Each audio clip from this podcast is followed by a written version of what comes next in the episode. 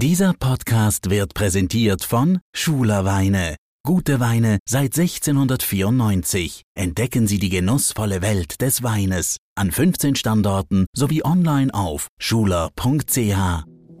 NZZ Akzent.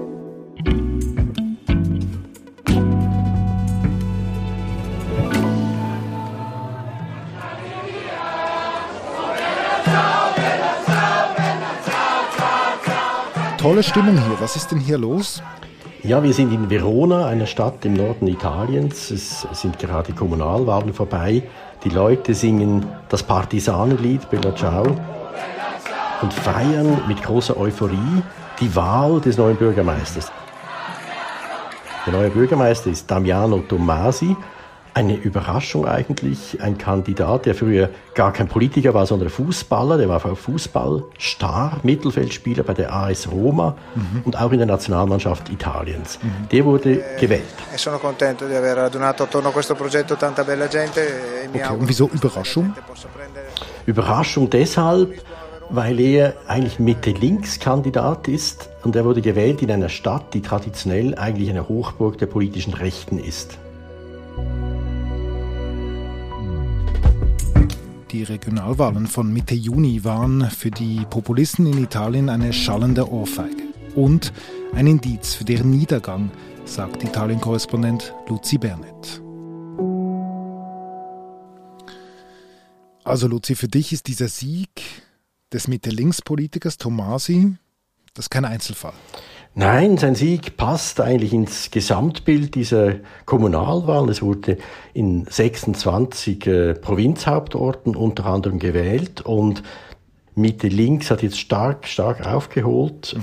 Und was besonders eben bemerkenswert ist, dass es eine Klatsche war für die Populistenparteien, für die Lega und für die Cinque Stelle. Mhm. Zwei Protestparteien, die in den letzten Jahren, Jahrzehnten eigentlich die italienische Politik ganz, ganz stark geprägt hat. Man hat fast von nichts anderem mehr geredet als von diesen beiden Parteien. Die Cinque Stelle sind als eine basisdemokratische, umweltfreundliche, so ein bisschen postmoderne Bewegung entstanden um den Komiker Beppe Grillo.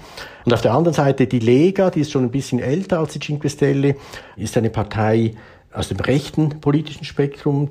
Und diese beiden Parteien haben eigentlich in Italien den Ton angegeben in einem Land, zudem, das eine Neigung hat zu großer Theatralik in der Politik. Man erinnert sich an Silvio Berlusconi und seine Politik, seine Auftritte, seine umstrittenen Auftritte. Also äh, Populistenparteien sind in Italien auf fruchtbaren Boden gestoßen. Genau, und du sagst gestoßen, du sprichst in der Vergangenheit, also im Moment stecken die in der Krise, sagst du.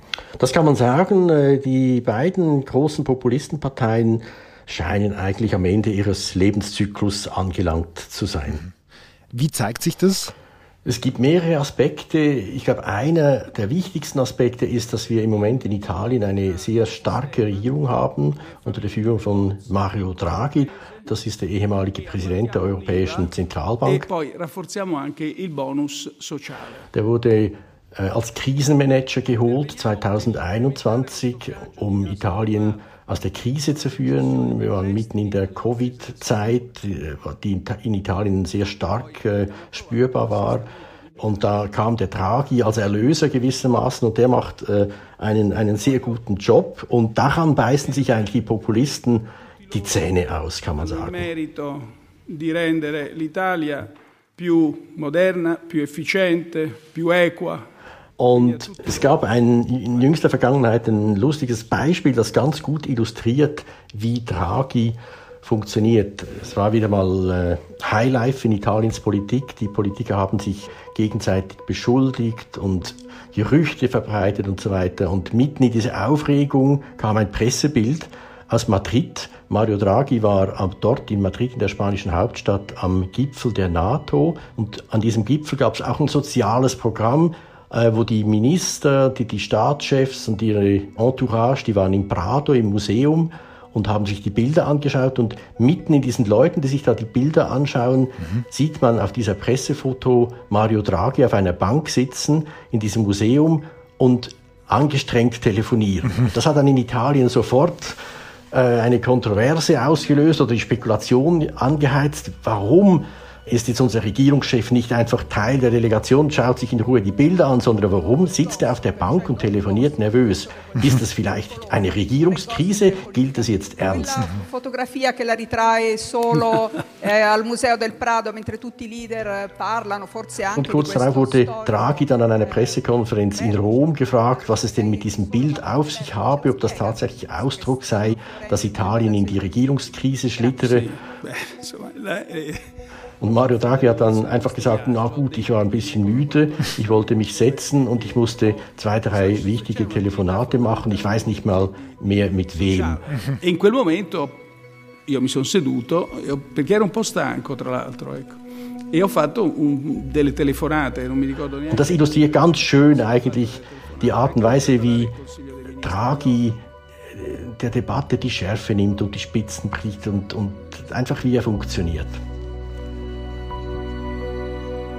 Und die Populisten beißen sich aber daran die Zähne aus? Genau an so einer ruhigen Art? Ich glaube, weil die Italiener jetzt auch sehen, dass es Politik ohne Drama gibt und ohne Operette. Und sie merken, die Nüchternheit ist auch eine Qualität in der Politik. Draghi ist ein, eigentlich das Gegenteil eines Populisten. Nicht der Draghi, der argumentiert ganz nüchtern, wenn man ihn sprechen hört, der mhm. strahlt eine ungemeine Kompetenz und Ruhe aus, auch eine Erfahrung des über 70-jährigen Zentralbankers, der schon ganz viele Krisen erlebt und überlebt und gehandelt und gemanagt hat. Er kann ja auch Resultate vorweisen und ich glaube, das überzeugt die Italiener mindestens im Moment und macht den Populisten das Leben schwer. Die brauchen den permanenten Streit und die dauerhafte Auseinandersetzung. Aber die, diese Populisten, Cinque Stelle und die Lega, die sind doch eben auch Teil der Regierung, hast du gesagt. Die könnten ja davon profitieren. Das ist so, tun sie auch irgendwo vielleicht ein bisschen. Sie sind äh, tatsächlich in der Regierung. Beide Protestparteien sind in der Regierung das bedeutet auch, dass sie sich natürlich ein Stück weit anpassen müssen mhm. und äh, auch Kompromisse eingehen müssen, etwas, was sie sich vielleicht nicht gewohnt sind von ihrer Geschichte her. Und damit tun sie sich schwer, weil das kommt dann direkt in Konflikt mit ihrer, ihrer Raison d'être äh, als Protestpartei. Mhm. Buonasera a tutti. Äh, ja, man sieht das beispielsweise an einem Auftritt des Wirtschaftsministers Giancarlo Giorgetti. Er gehört der Lega an, also eigentlich der Partei von Matteo Salvini, der Protestpartei. Und so wie er jetzt hier auftritt, das ist schon sehr interessant. Nicht? Die Minister präsentieren eine Vorlage über wirtschaftliche Reformen. Und Giorgetti vertritt das Dossier hier im konkreten Fall der E-Mobilität. Und wie er das tut, das hat eigentlich mit der Lega gar nichts mehr zu tun. Wir sehen hier einen Bürokraten, er könnte auch irgendwie an der Spitze einer Verwaltungsbehörde stehen. Er präsentiert ganz nüchtern die Fakten. Ohne Drama, ohne Operette.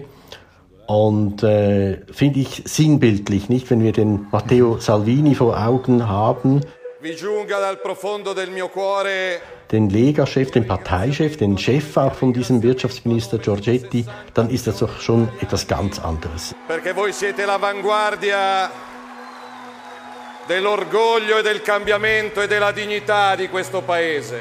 Also wir erinnern uns an Bilder von Matteo Salvini, wo er auf den Piazze der italienischen Städte gegen die Flüchtlinge wettert und schimpft. E also der Kontrast könnte eigentlich äh, nicht größer sein zwischen diesen beiden Personen, die aber der gleichen Partei angehören. Ma chi sbaglia paga e paga fino in fondo. Questo a Genova, questo nelle Marche,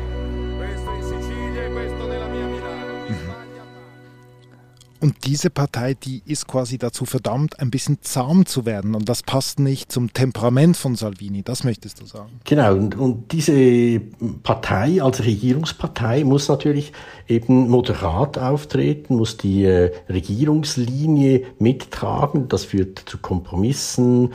Und das sieht man eigentlich sinnbildlich an einem ganz wichtigen Thema in der Europafrage. Mhm. Das Wettern gegen die Bürokraten in Brüssel, gegen die EU. Das gehört eigentlich zum Repertoire der Populisten mhm. überall und ausgesprochen auch in Italien gehörte zum Repertoire, weil jetzt ist es anders. Italien erhält ähm, aus dem EU-Wiederaufbaufonds für die Wirtschaftshilfen nach der Corona-Pandemie 200 Milliarden Euro. Man muss sich das vorstellen, 200 Milliarden Euro, mhm. riesige Mengen an EU-Geld, das hier nach Italien fließt. Und äh, Mario Draghis Regierung ist gewissermaßen die Garantin dafür, dass diese Gelder auch am richtigen Ort ankommen. Und dagegen zu sein und zu lästern über Brüssel, das fällt schwer. Das Thema Europa ist eigentlich weg und damit sind äh, die beiden Protestparteien haben eines ihrer Hauptthemen eigentlich verloren. Wir sind gleich zurück. Schulerweine, gute Weine seit 1694. Genießen Sie den Geschmack von gutem Wein, entdecken Sie Ihren neuen Favoriten und profitieren Sie von unserem einzigartigen Genussversprechen mit 100% Rückgabegarantie. Bestellen Sie für über 50 Franken und wir schenken Ihnen 20 Franken. Jetzt Rabattcode NZZ einlösen auf schuler.ch.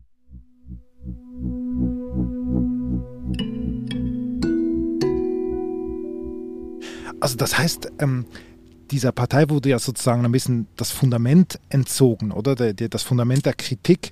Was heißt denn das jetzt für diese beiden Protestparteien, wenn, wenn sie die DNA nicht mehr haben. Das führt einfach zu sehr großen Spannungen innerhalb äh, dieser beiden Parteien zwischen dem Flügel, der dann eben für die Regierung, für die Verantwortung, für die Kompromisse steht und dem Flügel, der eigentlich die Partei immer noch sehr stark als Protestbewegung versteht, als Oppositionskraft. Und ich glaube, diese Spannungen sind in letzter Zeit so groß geworden, dass diese Parteien sehr stark unter dem leiden jetzt. Und besonders gut hat sich das gerade vor wenigen Tagen gezeigt, nach einem Tag der Aufregung, wie er üblich ist in Italien, plötzlich noch mehr Aufregung. Es hieß, Luigi Di Maio tritt vor die Medien. Buonasera, buonasera a tutti. Was dann auch passiert ist spät, er ist dann vor die Mikrofone getreten und man hat natürlich geahnt, da ist irgendwas los. Man hat äh, hingehört und tatsächlich Luigi Di Maio hat die Erwartungen erfüllt. Er hat nämlich gesagt, er hätte allmählich äh, genug von diesen Problemen, die seine Partei, die Cinque Stelle, der Regierung bereiteten. Es ging um die Ukraine-Frage, um die Frage, soll man Waffen liefern? Dopo settimane di ambiguità, di tensioni, di turbulenze e attacchi. Di Maio als Außenminister ist für diese Position und seine Partei und Teile seiner Partei waren dagegen und haben ihm das Leben extrem schwer gemacht. Und an diesem 21. Juni, an diesem Abend, hat es ihm dann tatsächlich den Hut gelüpft, wie man sagen würde. Und er hat gesagt, äh, ich trete aus. Lasciamo il Movimento 5 Stelle, lasciamo quella che da domani und man muss wissen, Di Maio war immerhin der Parteichef der Cinque Stelle. Er hat eine neue Partei gegründet mit dem schönen Namen Insieme per il Futuro, zusammen für die Zukunft. Und er hat gleich über 60 Parlamentarier mit auf seine Seite genommen und damit die Cinque Stelle Vertretung im Parlament massiv geschwächt. E ovviamente da oggi, da oggi inizia un nuovo percorso insieme a persone che hanno scelto di guardare al futuro.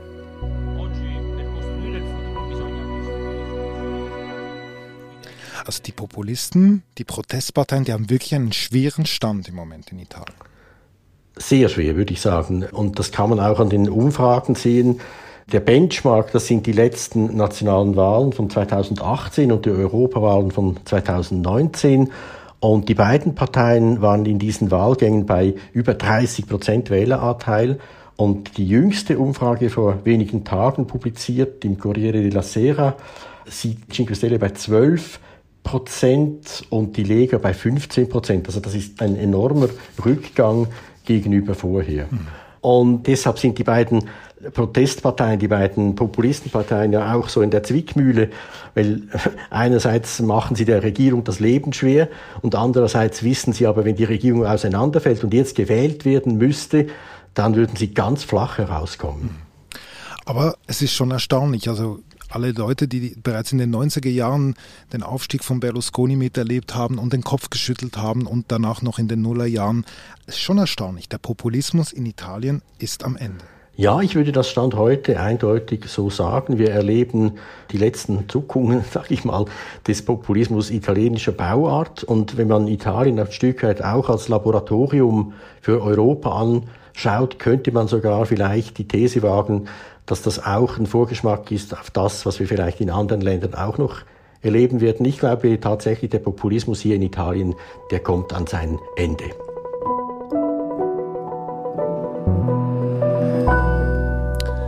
Luzi, unser Korrespondent in Rom. Liebe Grüße in dein heißes Büro. Vielen Dank. Dank zurück. Das war unser Akzent. Produzentin dieser Folge ist Marlen Oehler. Ich bin David Vogel. Bis bald.